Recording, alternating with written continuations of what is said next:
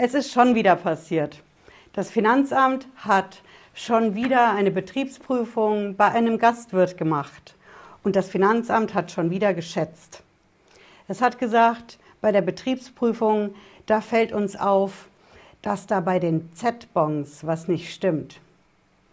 Wir denken, dass da mehr an Umsatz gewesen ist, als der Gastwirt in der Steuererklärung angegeben hat. Und deswegen machen wir eine Schätzung mit einer sehr hohen Steuernachzahlung. Der Gastwirt wiederum hat das nicht eingesehen und hat dagegen geklagt, bis hin zum Bundesfinanzhof, unserem höchsten Gericht für Steuern in Deutschland. Und der Bundesfinanzhof hat jetzt sein Urteil veröffentlicht. Ich verrate Ihnen in diesem Video, wie das Urteil ausgefallen ist. Bleiben Sie dran, bis gleich.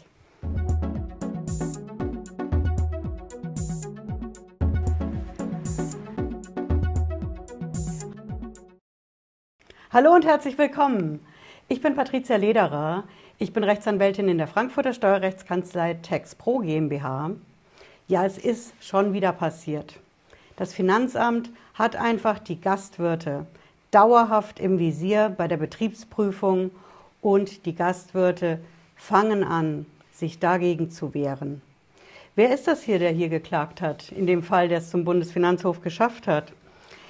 Ich sage Ihnen das, um mal klarzustellen, in welche, um welche Größe es da geht. Ja, das ist kein Großgastronom mit mehreren Restaurants, Hunderten von Sitzplätzen, sondern das ist ein Gastwirt mit einem Restaurant mit 50 Sitzplätzen. Draußen gibt es im Sommer auch welche, aber hauptsächlich eben 50 Sitzplätze drinnen. Das ist der Betrieb, um den es hier geht. Ja. Das Finanzamt ist dann hingegangen und hat eine Betriebsprüfung gemacht. Ja. Es hat den Betrieb auf Herz und Nieren geprüft und natürlich immer mit der grundlegenden Vermutung im Vorfeld. Die hat einfach das Finanzamt, dass in der Gastronomie, bei den Restaurants viel Bargeld unterwegs ist und da, wo Bargeld unterwegs ist, vermutet das Finanzamt einfach immer, dass auch nicht alles bei der Steuer korrekt angegeben wird. Und so lief das auch hier. Die Beamten haben den Betrieb dann durchsucht, ja, und sie haben auch den Müll durchsucht. Und im Müll, da haben die Prüfer vom Finanzamt diese berühmten Z-Bonds gefunden. Die Z-Bonds sind ja einfach der Aufhänger bei der Steuerprüfung fürs Finanzamt zu sagen, na, mit der Kasse, das lief nicht so ganz korrekt. Wir schauen uns die Z-Bonds ganz genau an und dann finden wir bestimmt auch Hinweise, dass da mehr an Umsatz da war, als in der Steuererklärung angegeben ist. Und in dem Fall hat das Finanzamt im Müll genau genommen zwei Z-Bonds gefunden.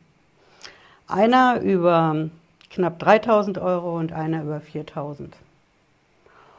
Und anhand dieser zwei Bonds hat das Finanzamt gesagt, so, wir machen jetzt eine Schätzung.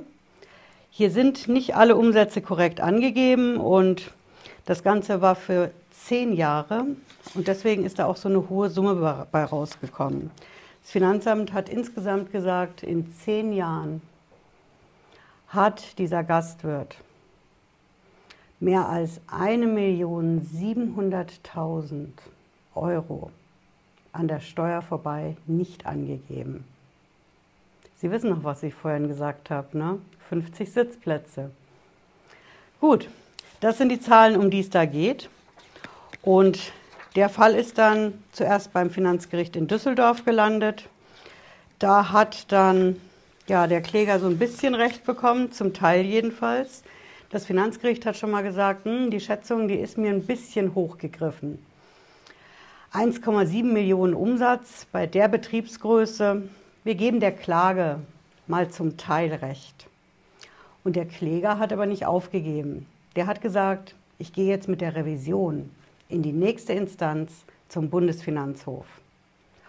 Und er hat es strategisch so gemacht. Er hat gesagt, ich kämpfe nicht gegen jeden Punkt der Schätzung. Ja, die Schätzung vom Finanzamt bei der Betriebsprüfung die muss ja immer zwei Voraussetzungen genügen, wie wir Steuerrechtler sagen. Die Schätzung muss erstens dem Grunde nach korrekt sein, rechtmäßig, und zweitens der Höhe nach. Ja. Also Punkt 1, darf das Finanzamt überhaupt schätzen? Ist irgendwas nicht korrekt gelaufen in der Buchhaltung? Und Punkt 2, ist die von der Höhe her überhaupt rechtmäßig? Und der Kläger hat gesagt, dem Grunde nach sehe ich das ein. Da kämpfe ich gar nicht gegen an. In der Buchhaltung lief nicht alles korrekt, bei der Kasse genauso. Wir haben Fehler gemacht, ja. Aber die Höhe der Schätzung ist komplett unverhältnismäßig. Mehr als 1,7 Millionen Euro habe ich im Leben nicht erwirtschaftet und nicht bei der Steuer angegeben mit einem 50 Sitzplätze Restaurant. Ja. Und damit ist er weitergegangen zum Bundesfinanzhof. Ja. Der Bundesfinanzhof hatte dann ja, in dem Urteil zu entscheiden, was ist denn jetzt mit der Höhe und mit diesen beiden Z-Bonds.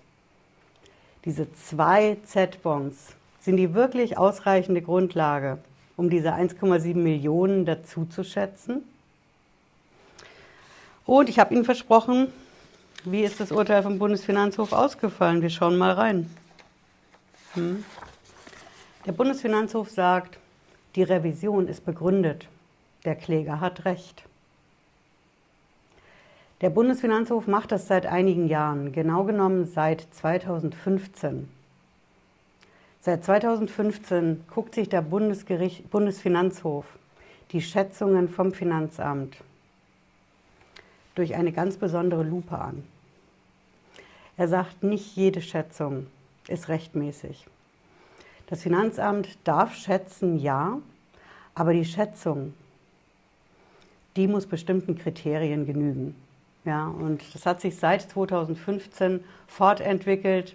Unsere Kanzlei hier bei TextPro war daran auch nicht so ganz unbeteiligt. Jedenfalls ist aktueller Stand der Rechtsprechung, und das sagt der BFH, Bundesfinanzhof auch hier, jede Schätzung vom Finanzamt muss in sich schlüssig sein, wirtschaftlich und überhaupt verhältnismäßig. Der Betrieb, um den es geht, muss das, was das Finanzamt schätzt, überhaupt erstmal erwirtschaften können. Und 1.700.000 Euro, wenn auch in zehn Jahren, sind mit einem Betrieb, der 50 Sitzplätze hat, einfach nicht zu erwirtschaften. Und diese Z-Bonds, diese zwei Stück, ne, die das Finanzamt im Müll gefunden hat, das ist auch keine Grundlage für eine Schätzung. Das steht hier in dem Urteil ganz genauso drin. Und der Bundesfinanzhof hat auch noch einen draufgesetzt. Er hat gesagt, wir haben ja hier zehn Jahre, um die es geht. Ne, das ist ja dieser Maximalzeitraum. Wenn das Finanzamt sagt, wir haben vielleicht auch eine Steuerhinterziehung und streicht das vielleicht. Also bei Steuerhinterziehung kann es um zehn Jahre bei der Steuerprüfung gehen, bis zu zwölf Jahre, sagt auch der Bundesfinanzhof. Wenn das einen solch langen Zeitraum betrifft, dann sind ja die Steuernachzahlungen wegen der Schätzungen vom Finanzamt außerordentlich hoch. Und umso mehr und intensiver muss dann das Finanzamt die Schätzung rechtfertigen. Ja, das ist eine Klarstellung, die der Bundesfinanzhof hier auch reingepackt hat. Ja, jetzt werden Sie wissen wollen, wie geht das denn weiter? Denn ausgestanden ist die Sache noch nicht. Der Bundesfinanzhof konnte das noch nicht durchentscheiden, sondern er musste es an das Finanzgericht in Düsseldorf zurückverweisen. Das macht der Bundesfinanzhof immer dann, wenn das Finanzgericht den Fall noch nicht richtig aufgeklärt hat, weil es Zeugen nicht vernommen hat, Beweise nicht richtig gewürdigt hat oder überhaupt nicht gewürdigt. Dann geht der Fall, obwohl er schon durch die Instanzen nach oben gegangen ist, nochmal nach unten und dann muss das Finanzgericht in der ersten Instanz das Ganze nochmal machen. Und wenn es den Job dann immer noch nicht richtig macht, geht es nochmal zum Bundesfinanzhof. Ja, wenn Sie jetzt wissen wollen, ob das Ganze im Sinne des Erfinders liegt, kann man das nicht besser machen? Ja, das kann man besser machen. Die Bundessteuerberaterkammer hat dazu auch eine Reform angestoßen. Das fing 2021 an und die Steuerberaterkammer forciert das jetzt in 2022, denn die Betriebsprüfung, die Steuerprüfung braucht ganz dringend eine Reform. Sie läuft ja so ab, das Finanzamt prüft meistens für drei, vier Jahre oder eben bei Steuerhinterziehung wie in dem Fall zehn Jahre, manchmal sogar zwölf. Wenn man so weit zurückgeht, dann lässt sich vieles überhaupt nicht mehr nachvollziehen. Oder wissen Sie, was Sie genau heute vor zehn Jahren gemacht haben? Haben Sie die Papiere, die Dokumente überhaupt noch? Die Dateien von heute vor zehn Jahren? Und wenn Sie die Betriebsprüfung im Haus haben, dann müssen Sie das wissen. Sie müssen die Papiere da haben. Dann zieht sich die Betriebsprüfung. Sie können jetzt eine Betriebsprüfung haben für einen Zeitraum, der mehr als zehn Jahre zurückliegt. Und da sagt die Steuerberaterkammer, so geht das nicht, das muss schneller gehen. Und vor allen Dingen, es muss auch irgendwo berücksichtigt werden beim Finanzamt, gibt es da einen Steuerberater? Gibt es da Kontrollsysteme vom Steuerberater? Viele Steuerberater bieten das an, die sagen, ich mache dir ein Controlling, wir schauen uns an, wie das bei dir läuft, ist die Kasse korrekt, ist das Modell richtig, was können wir besser machen? Und wenn das so eine Art zertifizierter Stempel am Ende ist, den der Steuerberater da drauf packt, dann, so sagt es jedenfalls die Steuerberaterkammer, dann muss das bei der Betriebsprüfung helfen. Das ist es. Die Betriebsprüfung darf dann nicht dazu führen, dass der gesamte Betrieb über Monate oder auch über Jahre immer wieder umgekrempelt wird vom Finanzamt, immer wieder nachgebohrt mit neuen Fragen und neuen Fragen. Ja, in Berlin sieht man das natürlich anders. Da will man die Betriebsprüfung nicht so gerne reformieren. Aber Urteile wie dieses vom BFH, unserem Gericht in München, unserem höchsten Steuergericht, die zeigen einfach, die Reform bei der Betriebsprüfung ist dringender denn je. Hm. Ich halte natürlich auf dem Laufenden auf dem Kanal, wie das weitergeht mit der Reform.